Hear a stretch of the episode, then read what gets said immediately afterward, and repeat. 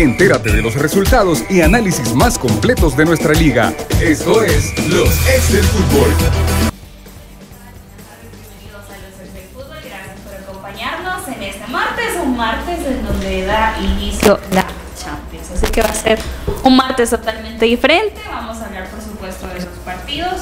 Gracias por acompañarnos a través de Radio Sonora, de las diferentes plataformas. También vamos a analizar un poco más a fondo acerca de la situación que están viviendo los equipos de la primera división.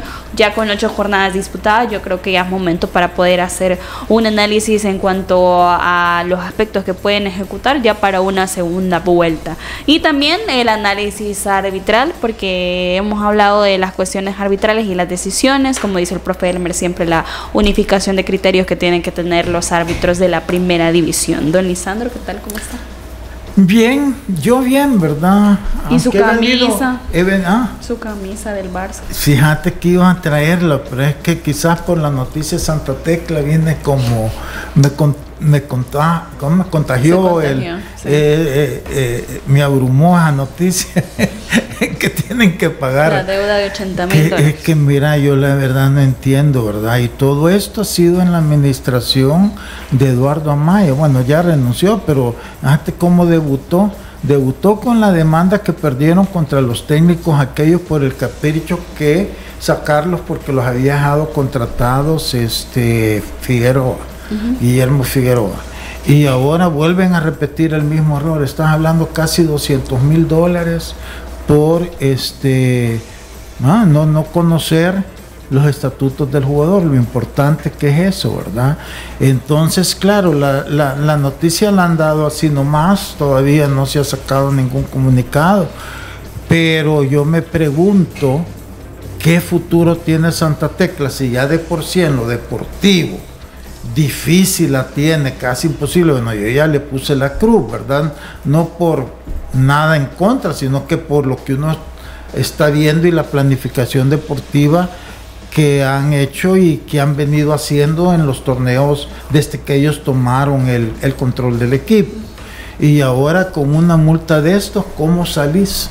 Yo lo veo dificilísimo, a no ser que se encuentren otro, no sé, otro ángel de la guarda, como dicen que fue la primera vez que le dieron y le prestaron el dinero, ¿verdad?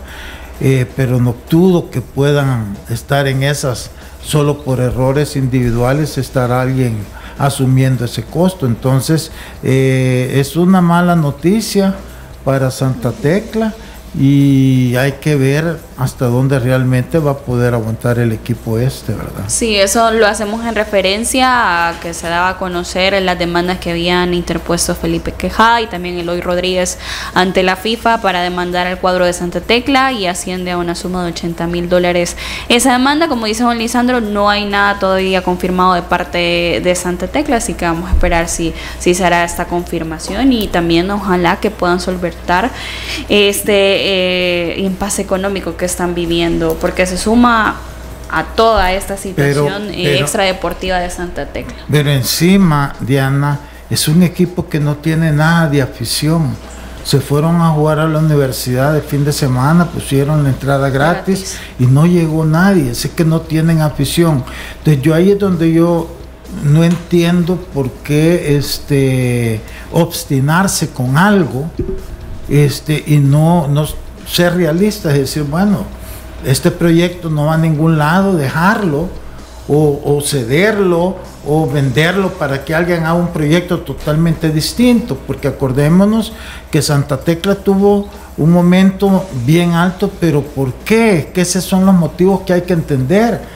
Porque el equipo era dueño del vicepresidente de la República en su momento, primero alcalde de Santa Tecla y después vicepresidente de la República. Así te sale bien fácil todo, bien chiche, porque conseguir patrocinios y todo sin mayor esfuerzo, pero todo el mundo quiere quedar bien contigo. Pero ya cuando te toca demostrar una administración como tal, ahí ya no podés. Y eso es lo que está pasando con Santa Tecla. Entonces yo pensaría que ellos lo que más les conviene es ir buscando cómo en una forma que no sea tan dramática ceder este el proyecto que es obvio que no va a ningún lado con ellos. Profe Emiliano. Eh, buenas tardes, Buenas Diana. Buenas tardes. Bueno. Sandro, buenas tardes. y, toma, toma algunos tintes, ¿no? Y tiene que ver, como dice Lisandro, con la administración. Porque ya en pandemia el, el equipo, bueno, tenía la cuestión de la demanda de los técnicos mexicanos, había bajado su planilla y, aún así cuando pasó la, la, pandemia, lo primero que hicieron fue traer un técnico obviamente más caro que el que tenían y cambiaron 13 jugadores. Entonces cuando vos decís que tenés austeridad en un momento y después terminás haciendo esos recambios, el técnico que trajeron y los 13 jugadores no duraron mucho, o sea que volvieron a traer otro técnico y otros 13 jugadores y termina donde termina hoy. El problema es que la situación puede terminar como la de Chalatenango, porque al final eh, los que terminan siendo señalados públicamente son todos los jugadores. Porque eh, más allá de que fue una de las figuras jóvenes del torneo, pero la cara de la derrota de Chalatenango fue, fue Leonardo Mengíbar, porque era el que salía en todos lados como la cara de la derrota. Entonces, ahí es donde uno eh, le da tristeza que, que, los administradores no den la cara per se, ¿no? porque fácil, no, renuncio, me voy, pero acaba de dejar una deuda de 80 mil dólares en un equipo donde aparentemente los recursos primero no sobran y después parecería que no llegan. Y después un, cuerpo técnico y jugadores que están haciendo sus primeras armas.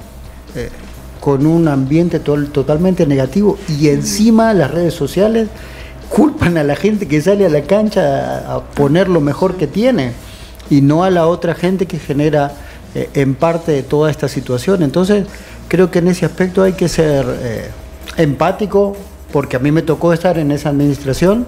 Eh, algunas cosas las sé y no las voy a decir y otras obviamente como lo que le digo de que cuando se acomodaron lo primero que hicieron fue un gasto me pareció a mí innecesario, de 13 jugadores y un técnico que terminó dejándolos otra vez tambaleando. Entonces, eh, el problema es que esa gente que hizo, eh, que tomó esas decisiones hoy no está. Entonces parecería que ellos no fueron. Y si, como dice eh, Fernández, si no, si no me han visto, yo no fui. Entonces no, se tienen que hacer cargo. Y hay otra gente que sigue trabajando en el fútbol, que también era parte de esa administración, siguen trabajando en otro equipo y como hoy van ganando, nadie dice nada, pero no se hacen cargo. Y después agarran redes sociales porque tienen también eh, páginas que de, opinión deportiva y en esa opinión deportiva vamos todo al mundial. Pero ¿por qué no dice que él fue quien trataba mal a la gente, quien pensó que no, echamos a los entrenadores y no pasa nada y dejan a la institución como tal? Porque cuando el equipo ganaba era el proyecto de ellos. Pero hoy que está como está, ah, yo no estoy ahí, no sé qué es lo que pasó. Entonces, háganse cargo, viejo, háganse cargo. ¿Qué tal, profe? Hola, ¿cómo estás, Diana, Emiliano, Lisandro, a todos los radioescuchas venía, a través venía, tranquilo, profe. Radio Sonora y las plataformas digitales. Por eso es que no voy a trabajar nunca más en un equipo de primera división, porque me salen estas cosas y dicen a este tipo no lo traemos. Mucho para ellos. No, sigamos con los chiquitos. es que de, hecho deberíamos de cambiar la, la, escaleta ahí con el permiso del señor productor en el sentido de que volvemos a un momento, vean, es que esto eh, tiene muchas implicaciones en este momento en términos de lo de Santa Tecla. Y aquí toda la estructura es responsable, porque estamos hablando de un Santa Tecla que no tiene todas sus cuentas en orden, y llega un momento que será muy bochornoso si se ejecuta esta sentencia o si se, si se da por eh, finalizado este proceso y se genera una sentencia al punto que obliga en un tiempo récord a Santa Tecla a pagar esta, esa cantidad de la que se habla. Si estamos hablando que es un proyecto, como ya lo mencionaron ustedes, con un grupo de jóvenes, no necesariamente porque le apuestan a los jóvenes como filosofía de Santa Tecla en sí misma, a pesar de que podemos decir que a nivel de estructura Santa Tecla sí trató de promocionar las reservas y por eso han dejado a este entrenador, a Francisco Medrano, al frente del equipo de primera división, porque había obtenido varios campeonatos en categoría de reserva y es como, bueno, teniendo esta base, apostemos a este ejercicio con ese grupo. Pero eh, verdaderamente es una apuesta por los jóvenes, es como, bueno, no tenemos, no nos dan las, cuentas para generar un equipo competitivo al nivel de los otros 11 y entonces veamos qué es lo que tenemos. Tenemos al menos una base que hemos trabajado de jugadores reservistas que creemos que nos podrían salvar en este torneo, sin tomar en cuenta este momento de esa situación que puede desencadenar en una crisis de Santa Tecla y que luego la parte deportiva en este momento no está dando resultados, eh, que es lo más importante. Luego podremos hablar de que el equipo sí se ven un grupo de jóvenes entusiastas que tienen buenas características, que posiblemente con un proceso, con un trabajo más a largo plazo, pudiéramos tener jugadores que pudieran ser proyecciones para las selecciones eh, mayores y juveniles. Pero es que no le va a dar el tiempo a Santa Tecla, ese es el problema. Y aquí implica un tema. Se hablaba de, se habló y así se dijo, licenciamiento provisional. Pues ya tenemos de dos equipos que han alzado la voz jugadores en el tema de lo, cómo ha estado el cumplimiento de lo contractual. Ahora este entorno para Santa Tecla y volvemos al punto. ¿Y quién está supervisando todos estos procesos? El cumplimiento de todo esto que esté en orden. Esa es la pregunta que queda aquí y entonces por eso es que uno tiene que tener mucha precaución en el tema de empezar a decir que ya maneja de la A a la Z el tema del fútbol, porque el fútbol es, es, lo bonito, que es impredecible, que uno se la dice ya puedo todo y estoy listo y de repente empezás a revisar, a hacer las cuentas y no te dan. Y, y bueno, ahora luego yo agregar el tema de que en un entorno en este momento que se cuecen muchas cosas en el sentido de selección nacional. Eh, la efervescencia de generar, digamos, eh, impacto en a través de las redes, las plataformas, con el público de manera general, de tratar de canalizar la atención de la gente, porque es el tema en boga y como consecuencia yo empiezo a utilizar falacias, argumentos populistas de creer de que yo todo el tiempo he señalado los problemas estructurales de este país eh, en temas de fútbol. Pero verdaderamente creo yo que entrar en esa dinámica de darle, de darle cuento al aficionado no es saludable en todo sentido. Y eso es lo bonito en este espacio que creo yo que aquí no tenemos la verdad absoluta, solo tratamos de hacer un análisis y debate. El radio escucha, el que nos sintoniza a través de las plataformas, debe de generarse con los elementos que nosotros damos un, juicio final de decir por aquí sí, por aquí no. Porque eh, la realidad de nuestro fútbol lleva, como dicen, ¿verdad? En temas de selección, 40 y, más de 40 años de no triunfar. Uno tiene que hacer un análisis profundo de estas situaciones, que es muchas causas, no es una sola. Y no puede uno apuntar a hacer un escándalo de que el entrenador de selección nacional es que llevaba un buen proceso y este es el que debió seguir hay que diferenciar un montón de situaciones. En términos de competición, un equipo no me está rindiendo, pues tengo que hacer los ajustes necesarios. Y si el entrenador, por muy buena persona que sea, y por muy buenas cosas que haya hecho, no se dan los resultados, cambios. Y en la administración del fútbol también. Ya tenemos muchos indicadores de que posiblemente eh, así como la cosa, no, no sé si va a terminar los dos equipos realmente. Ya se había dicho de parte del presidente de la regularizadora, de la, pero que se vaya a cumplir a cabalidad habrá que ver si no es que necesariamente obligan a situaciones como el caso de Santa Tecla, insisto, que es el debate, si va a aterrizar esto en qué que va a terminar Definitivamente. esta situación. Eh, vamos a hablar de los equipos de la primera división, como estábamos hablando del caso de Santa Tecla, ahora vamos a analizar también el caso eh, de Alianza.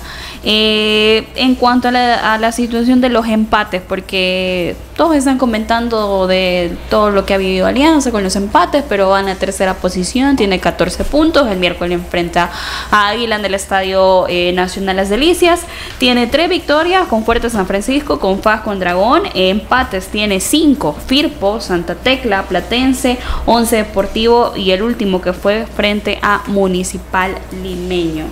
Don Lisandro.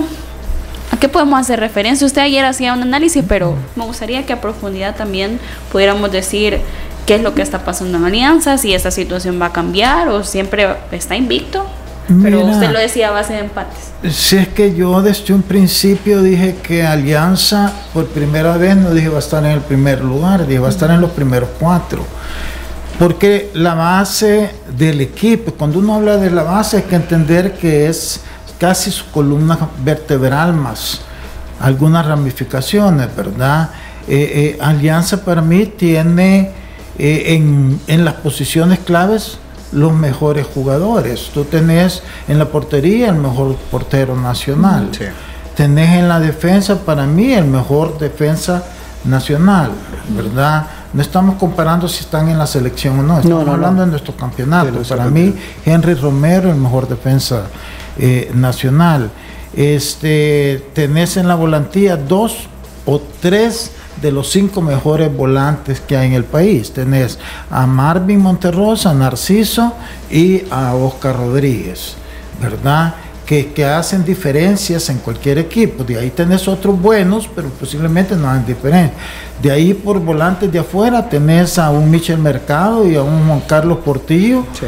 Que también hacen diferencia De- en de cualquier equipo.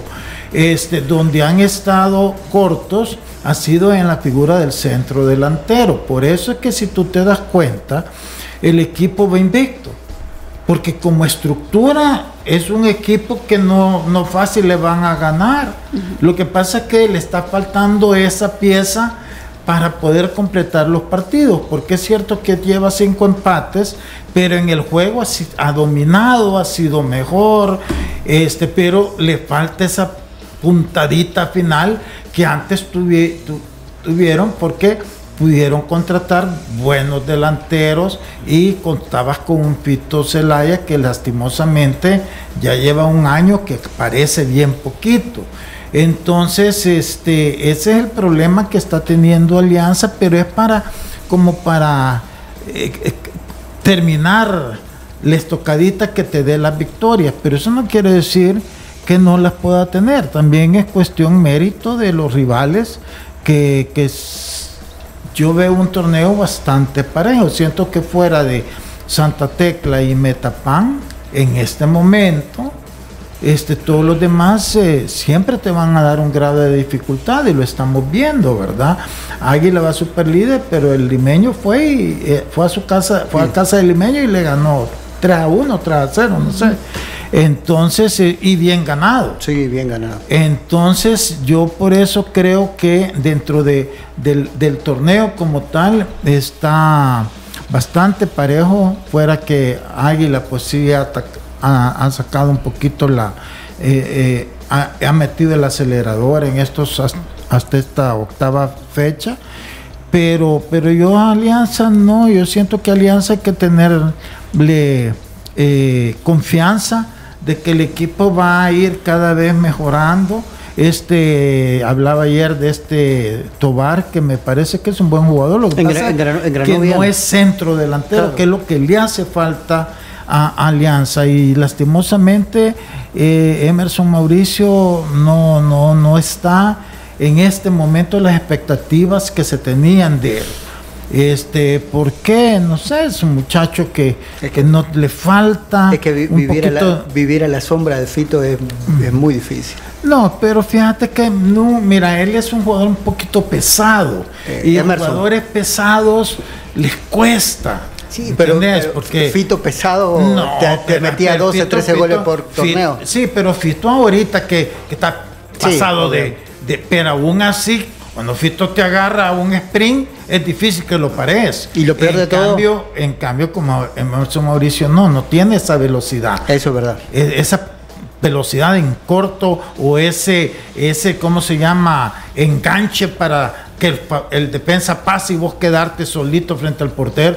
No, hay un, y hay un mundo de diferencia, pero este, eso le hace falta a, a la alianza, que como no han traído un buen centro delantero para completar el equipo que tiene, porque por lo demás está, para mí está bien, pero ojalá que Fito, eh, ya no es el Fito de antes, pero el Fito, bien físicamente, aún con su sobrepeso, te hace una pequeña diferencia con los demás, porque no es que es, es el talento, el talento, Sí, no, el talento no se compra. tiene edad, o sea, te hace más lento, te hace más predecible, pero pero, pero, pero ahí está, y con talento tú puedes resolver un montón de cosas que a veces buenos jugadores, pero que no tengan talento, no pueden.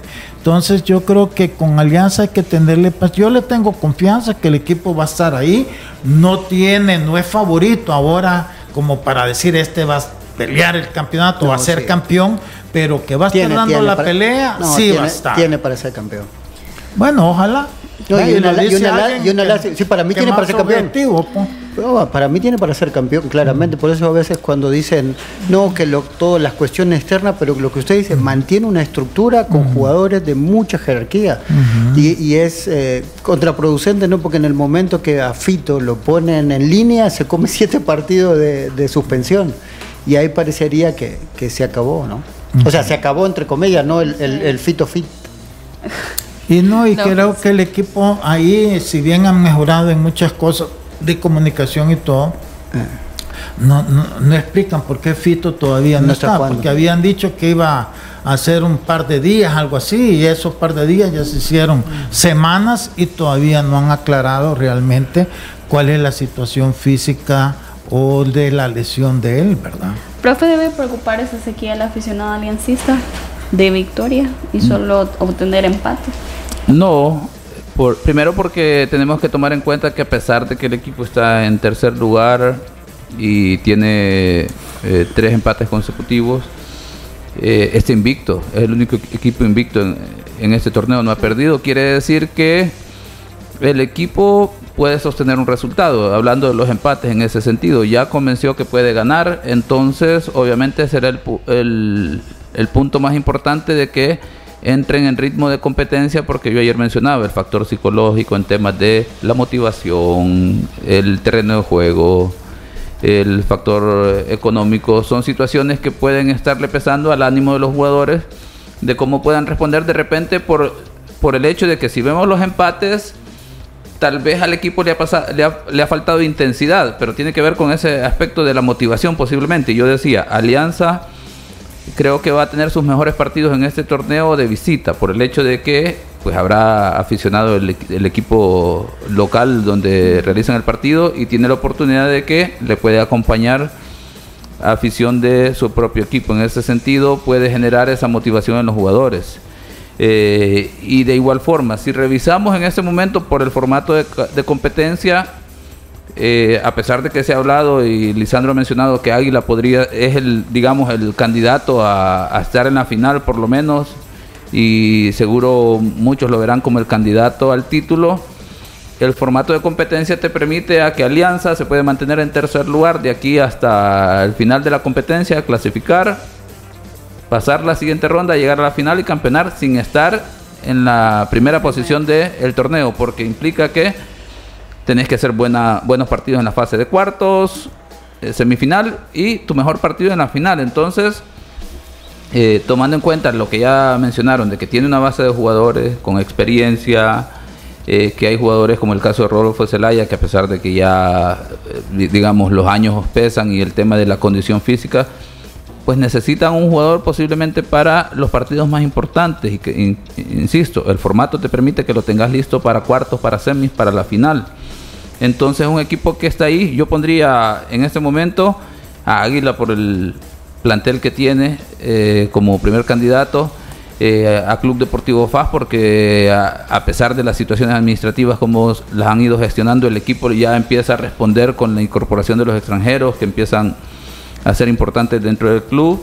Y Alianza que seguro pues eh, ya en la fase de cuarto de final, en las semifinales, despertará esa emoción del equipo, de esa motivación que se necesita cuando ya un jugador de experiencia está habituado a estar en la competencia y que cuesta encontrar esa, esa motivación para poner más intensidad. Ya en esa etapa pues seguro la tendrán. Ver de cerca la posibilidad que pueden estar en una final será interesante cómo puedan responder. Y bueno, después vienen el otro grupito de equipos. Ahí pondríamos al Once Deportivo que no termina de dar esa solidez a pesar de que en este momento está en la segunda posición. por el hecho de que te termina perdiendo unos partidos contra, como por ejemplo contra Águila y FAS, que a pesar de tener muy buenos planteles... Los, partidos que normalmente son los que vos vas a tener en, las definitorias, exacto, en, octavo, en, octavo, cuarto, semis. Entonces, termina de hacerle falta esa pegada a Once Deportivo, pero en Alianza uno dice, todavía faltan elementos que configurar eh, de hecho, si logramos ver el lenguaje corporal de Tigana Meléndez, no se ve nada satisfecho en, términos de cómo está rindiendo el equipo. Quiere decir que seguro durante la semana trabajará en la idea de lo que él quiere ver reflejado en el terreno de juego. Entonces, a pesar de que tiene un, un plantel, digamos, con mucha experiencia, que vienen jugando juntos, el nivel de crecimiento todavía está para Alianza en ese torneo. Vamos a hacer una pausa, a regresar vamos a hablar también de la situación que está viviendo Isidro Metapán y nuevamente el cuadro de Santa Tecla. Maruchan combina con todo, siempre al mejor precio. También Walter Scott, el experto en el cabello del hombre, tinte de fácil aplicación que cubre las canas en barba y cabello en solo 5 minutos. Está disponible también en shampoo y crema fijadora para platinar las canas. Walter Scott, el experto en el cabello del hombre, calidad de laboratorios suizos. Ya regresamos. Los ex del fútbol. Regresamos. ¿Quieres sopita de camarón con poquito de limón y chilito habanero, mi amorcito? ¿O quiere una sopa de pollo con queso, con nacho, hasta un huevo le ponemos? Como quiere la marucha, crema. Le preparo su marucha, con cilantro. Le caliento la marucha, con galleta. Aquí le traigo su marucha, sí. Quiero. Con nacho, aguacate, cebolla, pepino, tomate, elote con queso, tortilla tostada. Maruchan, combina con todo, siempre al mejor precio. Señores, no le quiten años a su vida Pónganle vida a los años con Geriasil. Geriasil H7, multivitamínico con minerales y ginseng. Geriasil te da vida, te mantiene activo y te hace sentir de 20. Y aunque no tengas 40, Geriasil también es para ti. Pónganle vida a los años con Geriasil. Geriasil, una cápsula al día es vitalidad. Laboratorios Suizos, innovando con excelencia. En caso de duda, consulta a tu farmacéutico. ¿Quieres sopita de camarón con poquito de limón y chilito habanero, mi amorcito? ¿O quiere una sopa de pollo con queso, con nacho, hasta un huevo le ponemos? Como quiere la marucha, crema. Le preparo su marucha, con cilantro. Le caliento la marucha, con galleta. Aquí le traigo su marucha, sí. Y yo la quiero. Con nacho, aguacate, cebolla, pepino, tomate, elote con queso, tortilla tostada. Maruchan, al mejor precio. Walter Scott, el experto en el cabello del hombre.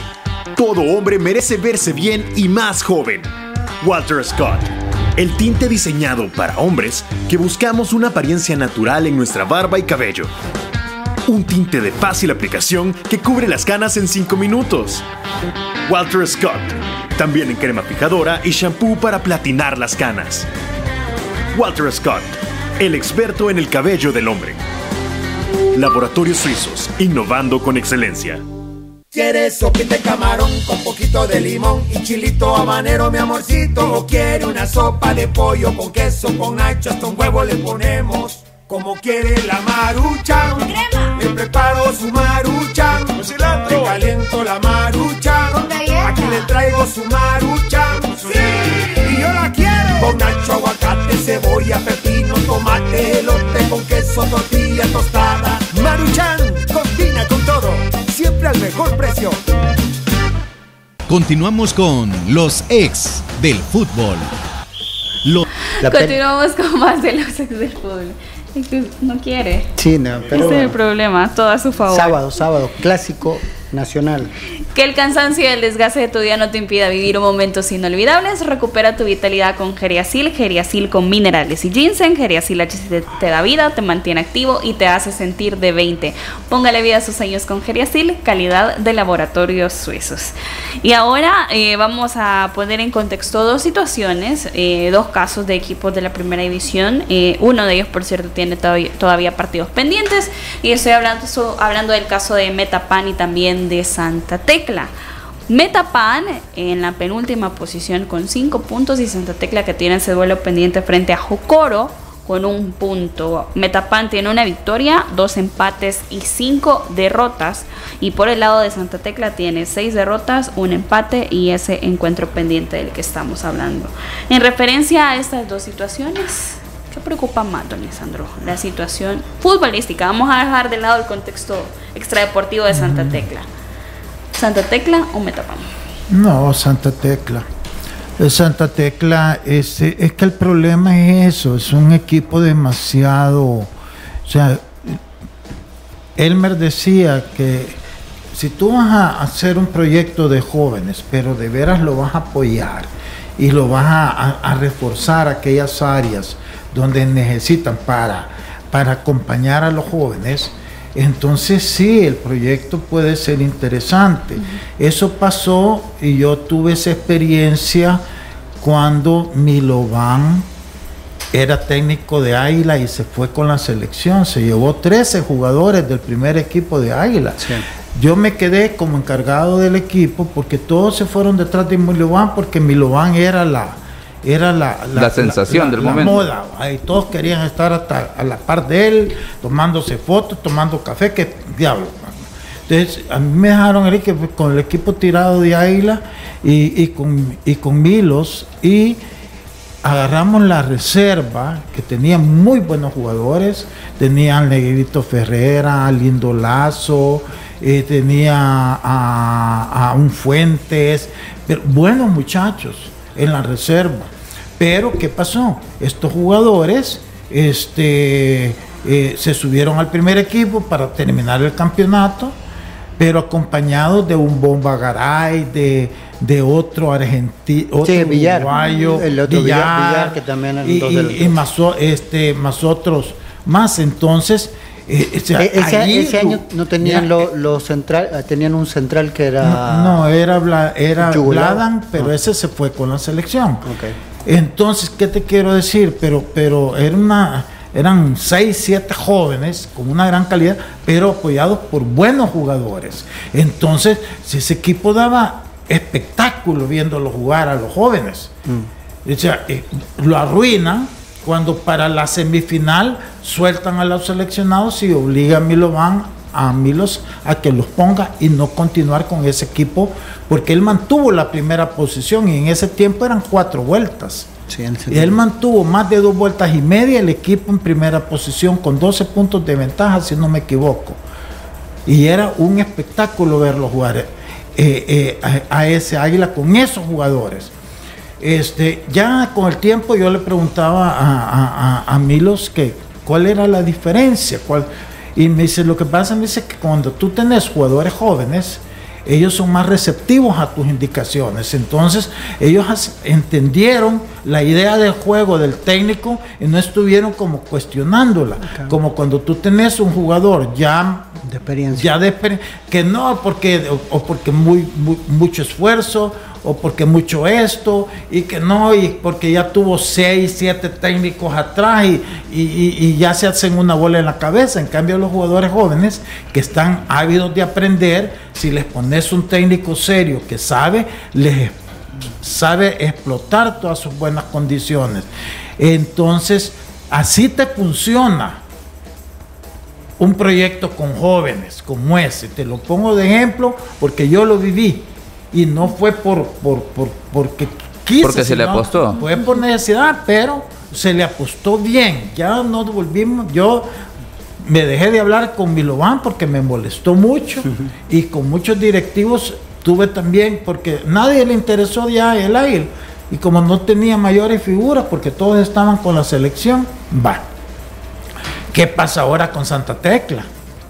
Santa Tecla, sus, sus refuerzos son jugadores ya de salida, que hasta quizás un esfuerzo extra están ahí por no dejar a los jovencitos, pero no te están dando mayor calidad, no tienen refuerzos extranjeros.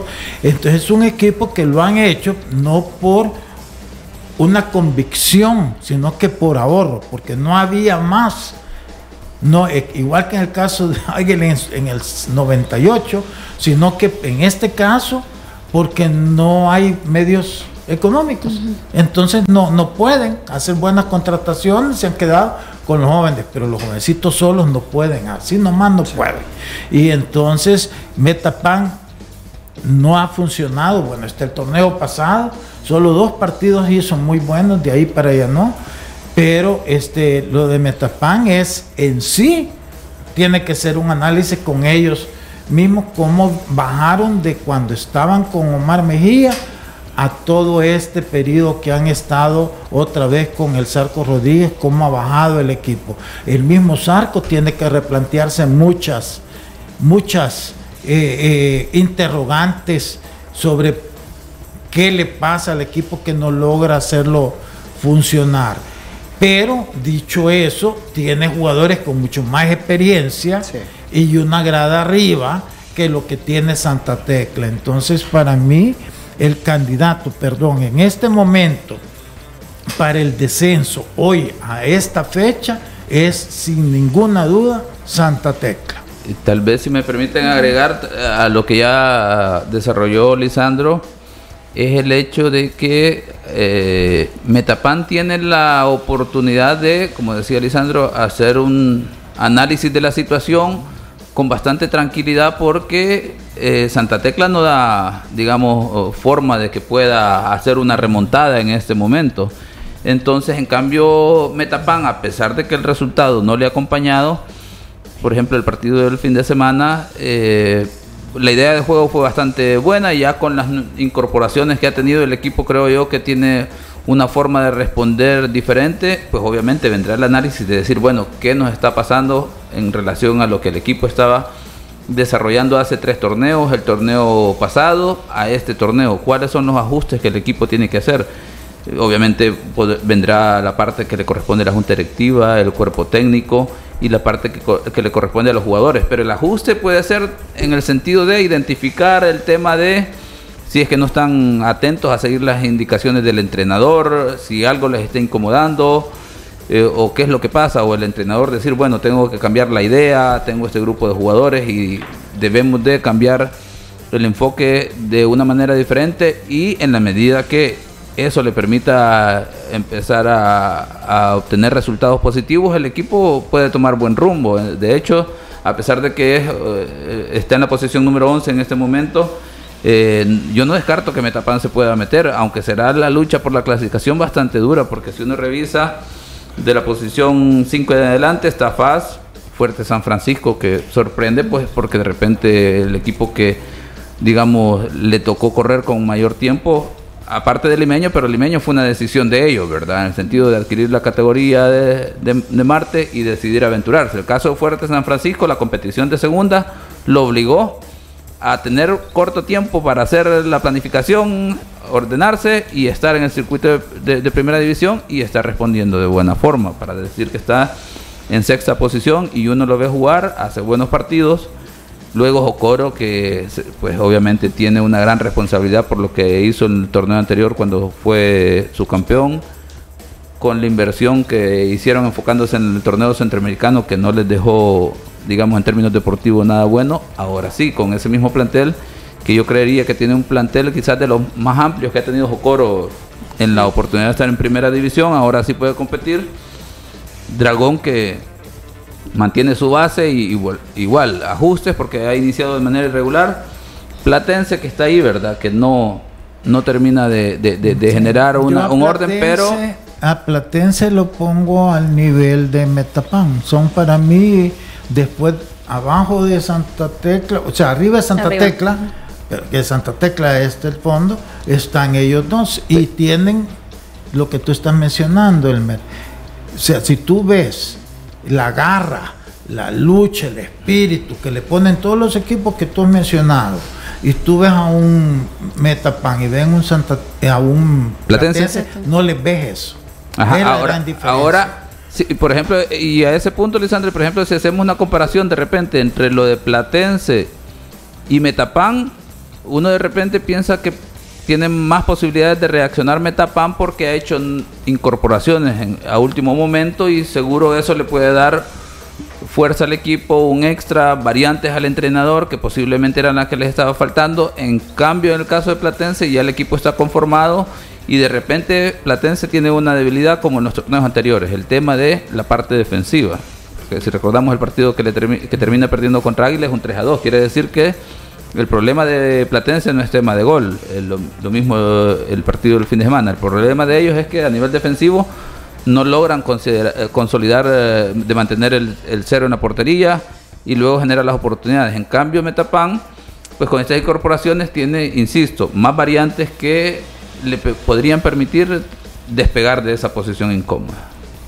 Ahora, perdón, Sí, sí. fíjate que hay algo que a mí también, mira, yo le- vi en, en Twitter, si no me equivoco, un pequeño extracto de una entrevista que le hacen al Zarco. Y, y da a entender que, que sí, claro, que, que, que- preocupa, pero quizás no tanto por el sistema del torneo. Dice que al final casi todos se, se clasifican. Bueno, y tiene razón, son ocho. Pero si esa es tu mentalidad, Sí, claro. estar confiado que al final vas a quedar en octavo lugar, pues está mal, porque no puede ser así. Pues. Tú tenés que tener ambición siempre de, de, de- de estar en pri- primeros lugares, o al menos del cuarto, quinto, sexto. Pero, pero estar esperando que como se van a clasificar ocho, entonces la posibilidad de que estés ahí eh, existen, eh, ya ahí también la mentalidad del técnico tiene que ser más ambiciosa, no estar esperando ese momento, si en el último momento me voy a meter o no. Es que sabe aquí, y le quito la palabra nuevamente a Emiliano, la parte importante de que los equipos tengan una estructura. Eh, no sé si ustedes conocen si, si Metapan tiene director deportivo, eh, y ah, digo eso, pero yo no lo conozco, eh, en el sentido de que eh, la figura del director deportivo es el encargado, como hemos dicho en otros momentos, además de otras funciones, ser el- ese canal de comunicación entre el cuerpo técnico, jugadores, cuerpo técnico y junta directiva, porque el lenguaje de jugadores y cuerpo técnico no va a ser el mismo de la junta directiva, necesitan ese interlocutor que pueda llevar a, un consenso lo que, digamos, las inquietudes, las necesidades de uno con las ambiciones de la junta directiva y encontrar, encontrar cuál es el problema en este momento. Y en ese sentido, por ejemplo, Metapan tiene que identificar cuál es el problema. Y ahí el, el director deportivo debería jugar un papel importante porque debe hacer un análisis con mucho razonamiento, más allá de la emoción de que estamos en penúltimo lugar y que si el equipo ha invertido bastante, poco y todo lo demás, sino de identificar cuál es el problema y a partir de eso tomar decisiones.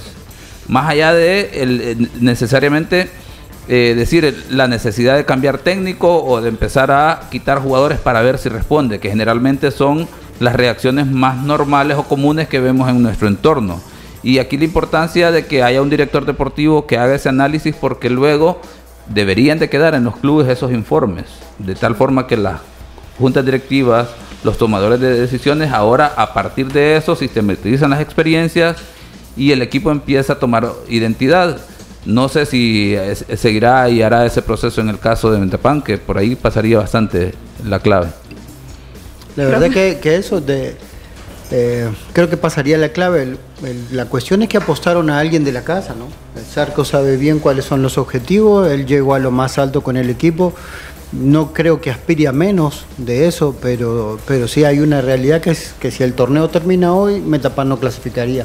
Entonces creo que ese es el primer indicador a que tenés que mejorar sí o sí. Eh, en el aspecto de, de los dos últimos, eh, por plantel, por experiencia y sobre todo por localía, eh, uno se atrevería a decir que obviamente Metapan la tiene mucho más fácil para salir del fondo. Eh, sigue teniendo un plantel bastante competitivo, con gente de experiencia. Eh, aparentemente es- estos dos nuevos delanteros que tiene eh, le, le pueden dar un poco más adelante. Hoy no han tenido la puntería suficiente, pero el otro día le dieron un gran susto a Águila en San Miguel. Entonces creo que, ese probablemente sea el equipo que más quiere Zarco, el del primer tiempo contra Águila que el de el otro día contra Fuerte San Francisco. Eh, si bien no tuvo un rival fácil, porque Fuerte San Francisco fue un rival muy difícil y bien ordenado, pero le, le faltó un poco de creatividad en los últimos, en los últimos metros sobre todo. Pero fíjate, Emiliano, que ese va a ser tu rival si quieres clasificar. Sí. Y va a tu casa y no le pudiste ganar. No, y, y per- y perdió contra Platense y, y le sacaron varios puntos de equipos que normalmente a Metapan antes, o sea, por la localía no. no te lo sacaban. Vos haces tu presupuesto y tal vez podés esperar algún punto con Águila, con Alianza, con FAS, pero, después a los demás se los comían dos Te tocó fuerte porque ya con fuerte ya habían debutado estos jugadores, ya habían anotado dos goles en San Miguel. Entonces ya, ya es tu equipo completo, llamémoslo así. Sí. Y va fuerte San Francisco que está no, novato, Benjamín en la primera edición y te fue a sacar un buen empate. Entonces, eh, y esto- ese es el análisis que tenés que hacer, o sea, porque para clasificarte, olvídate de FAD, de Águila, de Alianza, no, es que Ten- con que esos ganar equipos que todos vas a estos estar chiquitos. peleando. Y si todos estos equipos están llegando a tu casa a sacarte puntos, te está bien difícil. Bueno, vamos a dejar de lado del fútbol nacional y ahora al fútbol internacional. Como lo comentábamos al inicio del programa, hoy da inicio esa primera fase de la Champions. El Barcelona eh, se enfrenta a Langwer eh, de Bélgica por el grupo H a la una de la tarde. Ya hay alineaciones confirmadas. También eh, re- hay que recordar que en este grupo están el Oporto y el Shakhtar Donetsk. Eh, el cuadro culé se presenta como el máximo favorito a clasificarse en esta primera plaza, aunque como ya lo hemos mencionado, los azulgranas vienen de quedar eliminados en la fase de grupos de la Champions en las últimas dos ediciones. Ma- mañana empieza la Champions. No, ahora. No, cuando, ahora. cuando juega el más ganador empieza la Champions. ¿no? La última vez eh, que se enfrentaron el Barcelona y el Royal Antwerp ocurrió en la Copa de Frías de 1964. 1420. Ganando el Barcelona un global de 3-2 en la segunda ronda. 2-1 fuera de casa y 2-0 en casa. A- Antes, si me permitís, Diana, voy a interrumpir, eh, hacer desorden aquí. Y voy a pregunta para Lisandro. Ayer me picó, con- eh, voy, a- voy a, voy a quitármela porque ayer me picó con el tema de comisión de árbitros y bien vi que estaba ahí codeando y todo lo demás. Sí, yo vi, yo vi. Entonces, ahora la pregunta antes de entrar al análisis de, de- de la competición en sí es en relación a, a- a lo de Barcelona. ¿Qué le parece que estos movimientos que ha hecho a última hora, la contratación del portugués, eh, La contratación de los árbitros? ¿qué es lo que qué es lo que puede generar en ese sentido en un club que es bien interesante porque me corrige ha estado en crisis en términos de los aspectos financieros y que creo yo que puede ser una buena lección en la medida que el club pueda superar esta crisis y luego centrarse de lleno en la parte deportiva. Mira, yo siento que Barcelona ha contado con una gran suerte con la adquisición en el último día de, de, de mercado con el Joao Félix y con Joao Cancelo, ¿verdad?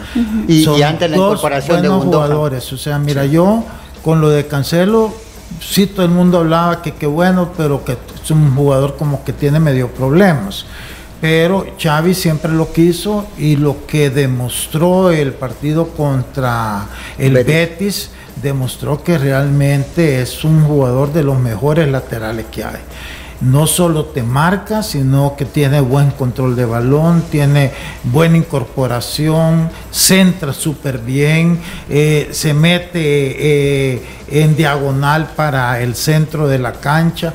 Es un jugador que en una desde una posición te juega tres, cuatro posiciones y con una gran calidad. Así es que ese jugador ese, le urgía al Barcelona y hoy lo tiene. Con el caso de Joao Félix, pues yo creo que las dudas están en que nadie di- duda que es un jugador talentoso. El problema es que con eh, Simeone en el Atlético de Madrid prácticamente lo, lo quemó, lo desahució, porque para Simeone todo es solo lucha. Entrega, lucha, pelea. Y entonces eh, los jugadores talentosos rara vez eh, se lucen con, con él. Pero, y eso era lo que generaba el gran incertidumbre con Joao Félix, porque fue el jugador más caro en la historia que ha comprado el Atlético de Madrid, por el que más han pagado. Entonces, eh, pero eh, en Barcelona lo querían porque sentían que su fútbol va más con el estilo del Barcelona. Y yo te digo, el recital que dieron contra el Betis, yo hay que quitarse el sombrero, porque era el primer partido y yo te digo, dio esos chispazos de jugador crack. O sea, hasta sin balón, el, el cómo hace la pantalla para el segundo gol que, y el primero que hace Lewandowski, o sea, en el 2 a 0, es espectacular. Es, es más importante, pienso yo, la finta que él hace que en sí el, El gol. gol. que comete. Entonces yo creo que, que ha ganado un montón Barcelona con este, estos dos jugadores. Eh, sí, la crisis económica continúa, ¿verdad? Este, si tú haces números, al Barcelona le dieron 222 millones de, de euros cuando el Paris Saint Germain se llevó a, a, Dembélé. A Neymar. a Neymar Ah, anteriormente. Gastaron 400 millones en Dembélé, que ahí anda patinando en el Paris Saint Germain y a Dios gracias se fue. 160 mil en Cutiño. Ese muchacho ya está retirado, si no me equivoco, está por retirarse. Se fue, se- se fue a jugar No, se Arabia. fue a Arabia porque ahí ya nadie lo quería. va. Y Griezmann, que sí es un buen jugador, pero no, creo yo, no le dieron el tiempo en Barcelona y no le dieron el tiempo porque estaban, ya venían los problemas económicos, eh, no pudo adaptarse a jugar a la par de Messi, entonces ahí desperdiciaron casi más de 400 mil euros, casi 400 en esos tres jugadores. Entonces, tú decís, ¿cómo no van a estar en crisis económica si al final no le sacaron nada? Todo eso fue pérdida. Al final habrán recuperado que 50 millones de todo eso que, que pagaron. Entonces, este, el problema del Barcelona es que ahorita ellos necesitan mantener esa línea, que quedaron campeones del torneo pasado, subir hoy la grada con la Champions y este, ir poco a poco buscando otra vez esta estabilidad que todavía no lo han conseguido, porque en, en España todavía no he terminado de entender cómo es ese límite salarial, porque eh, va- ya se le fueron todas las vacas sagradas que ganaban el montón de dinero y todavía siguen con ese problema. problema. Entonces, es- y tampoco lo entendés. Mira, yo estuve en Barcelona tres semanas y fui dos veces al estadio, cinco veces a las tiendas. Es colas de, de colas de gente comprando merchandising, camisetas, todo. Cuando fuimos a ver el, primer juego con Barcelona eran 95 mil personas con boleto pagado. Cada boleto anda al menos lo que compramos nosotros, 250, 300 euros por boleto. ¿Cómo es posible que no tengan, no entiendo todavía eso, La- porque claro, uno está acostumbrado a hacer mini matemáticas, no macro matemáticas como esa, ¿verdad? Pero este, si ellos logran eso, pues obviamente la filosofía de ellos es para mí la mejor, porque da gusto verlo jugar al equipo, que les ha costado, porque con Xavi no han desarrollado mucho ese buen juego. Pero claro, mucho tiene que ver la confianza, tiene que ver la continuidad. Ojalá que ahora este equipo que vimos lo podamos disfrutar todo este torneo. Ojalá. Pero hay que, hay que ver qué pasa. Fichita para este partido de Barcelona-Antwerp. Barcelona. Qué una risa, ¿cómo va a preguntar eso? Usted. Bueno, ga- gana Lambert 3 a 0. Vaya, ves que sí tiene, tiene razón, tiene razón en preguntar. Gana el Barcelona. Bueno, nos despedimos, los esperamos mañana nuevamente a las 12 a través de Radio Sonora en las diferentes plataformas. Por cierto, eh, en el grupo G, Leipzig se impuso de visita 3-1 al Young Boys y hubo eh, también empate entre el Milan y el Newcastle. Esos Son los resultados de este día de la Champions. Nos vemos mañana, primero Dios. Esto fue Los Ex del Fútbol, el programa con el mejor análisis del fútbol nacional. Síguenos en nuestras redes sociales como Los Ex del Fútbol.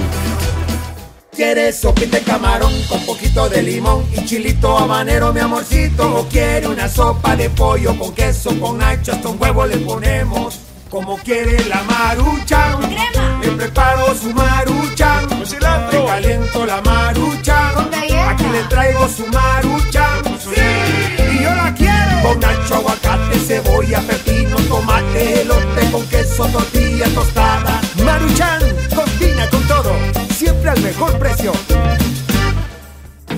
Walter Scott, el experto en el cabello del hombre. Todo hombre merece verse bien y más joven. Walter Scott, el tinte diseñado para hombres que buscamos una apariencia natural en nuestra barba y cabello. Un tinte de fácil aplicación que cubre las canas en 5 minutos. Walter Scott, también en crema fijadora y shampoo para platinar las canas. Walter Scott, el experto en el cabello del hombre. Laboratorios Suizos, innovando con excelencia. ¿Quieres sopita de camarón con poquito de limón y chilito habanero, mi amorcito? ¿O quiere una sopa de pollo con queso, con nacho, hasta un huevo le ponemos? Como quiere la maruchan, crema. Su maruchan, Con cilantro. le caliento la maruchan, Con galleta. aquí le traigo su maruchan, y yo la quiero con nacho, aguacate, cebolla, pepino, tomate, elote con queso, tortilla tostada. Maruchan, combina con todo, siempre al mejor precio. Señores, no le quiten años a su vida. Pónganle vida a los años con Geriasil. Geriasil H7, multivitamínico con minerales y ginseng. Geriasil te da vida, te mantiene activo y te hace sentir de 20. Y aunque no tengas 40, Geriasil también es para ti. Pónganle vida a los años con Geriasil. Geriasil, una cápsula al día es vitalidad. Laboratorios Suizos, innovando con excelencia. En caso de duda, consulta a tu farmacéutico. ¿Quieres sopita de camarón con poquito de limón y chilito habanero, mi amorcito? ¿O quiere una sopa de pollo con queso, con nacho, hasta un huevo le ponemos? Como quiere la maruchan, crema. le preparo su maruchan, Con cilantro. le caliento la maruchan, Con galleta. aquí le traigo su maruchan, y yo la quiero con nacho, aguacate, cebolla, pepino, tomate, elote con queso, tortilla tostada. Maruchan, combina con todo, siempre al mejor precio. Esto fue Los Ex del Fútbol, el programa con el mejor análisis del fútbol nacional. Síguenos en nuestras redes sociales como Los Ex del Fútbol. Continuamos con